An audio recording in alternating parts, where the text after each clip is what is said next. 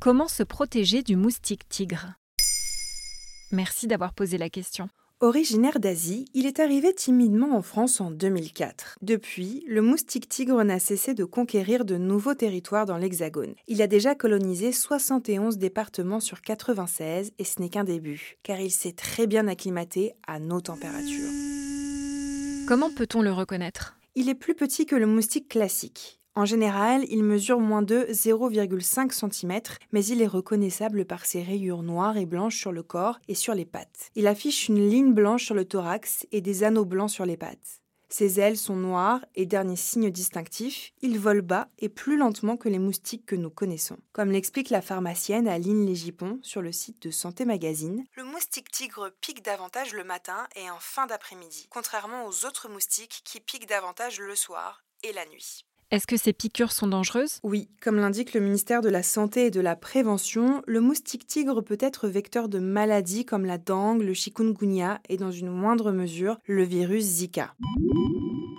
Il fait l'objet d'une surveillance renforcée pendant sa période d'activité en métropole de mai à novembre. L'année dernière, l'insecte a été à l'origine de 65 cas autochtones de dengue, principalement dans le sud de la France. C'est-à-dire que des patients qui n'avaient pas voyagé vers des zones où le virus circule l'ont contracté à cause d'un moustique lui-même contaminé par un voyageur. Je ne sais pas si vous connaissez Rockwood, mais au mois d'août, il y a 100% d'humidité dans l'air. Il y a des moustiques gros comme mon poing qui vous filent le palais. Et abrégé, on va pas y passer deux ans Une inquiétude que l'entomologiste Didier Fontenil nuance dans les pages du Parisien. Si dans les territoires ultramarins le moustique tigre transmet beaucoup de virus, il reste pour le moment en métropole un insecte essentiellement nuisant, mais cela pourrait changer dans les années qui viennent.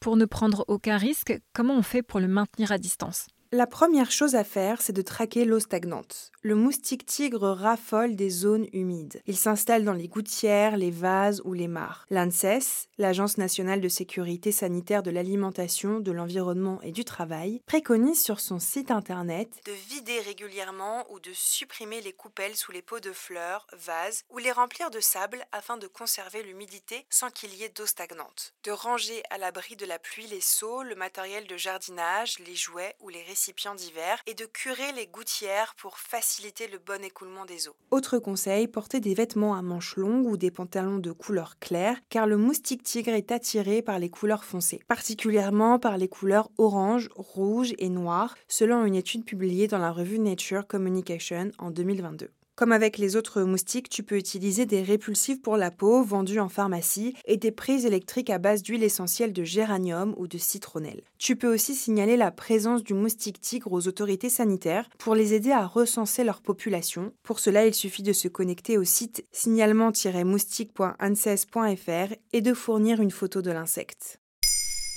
Maintenant, vous savez, un épisode écrit et réalisé par Olivia Villamy. Ce podcast est disponible sur toutes les plateformes audio. Et si cet épisode vous a plu, n'hésitez pas à laisser des commentaires ou des étoiles sur vos applis de podcast préférés.